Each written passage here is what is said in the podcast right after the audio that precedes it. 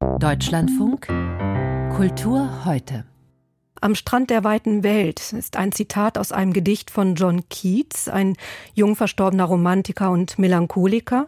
Und dieses Zitat ist der Titel eines Theaterstücks des britischen zeitgenössischen Dramatikers Simon Stevens, ein Experte für psychologisches Theater durch und durch. Das gleiche gilt für die Theaterregisseurin Daniela Löffler.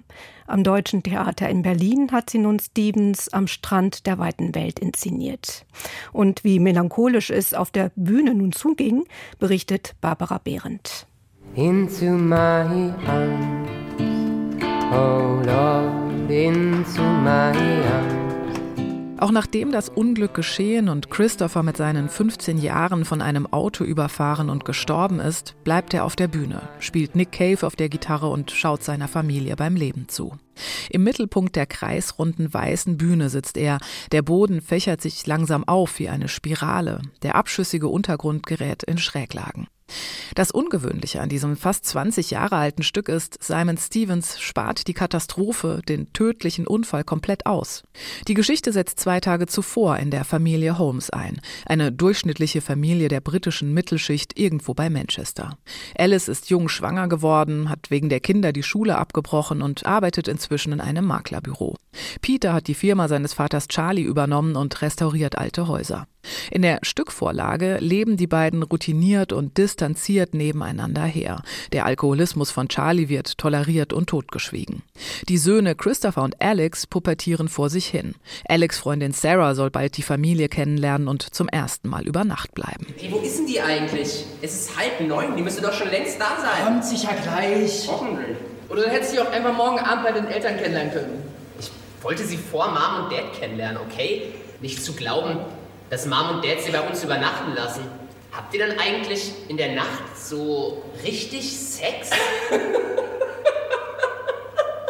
Was soll das denn jetzt, Chris? Wo biegst du denn jetzt ab? Du?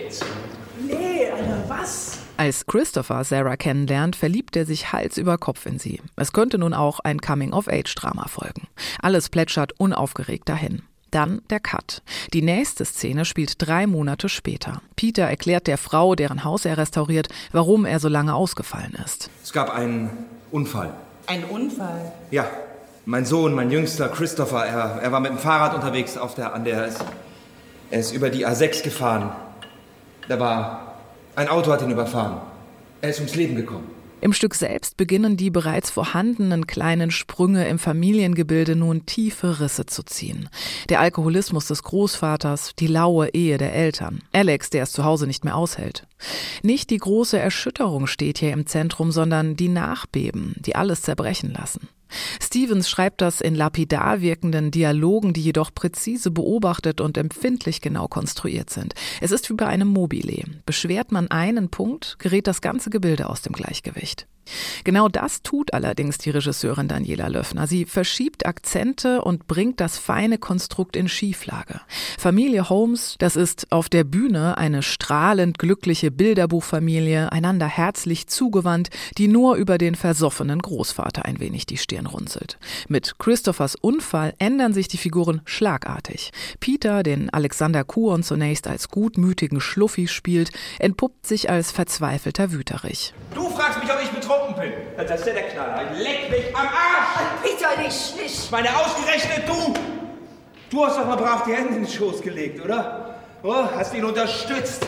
Dad begleitet, alles, alles toleriert. Seine Frau Alice, bei Kathleen Morgeneier zunächst zurückhaltend, stürzt sich im zweiten Teil, anders als im Stück, in eine Knutscherei mit der Fahrerin des Unfallwagens.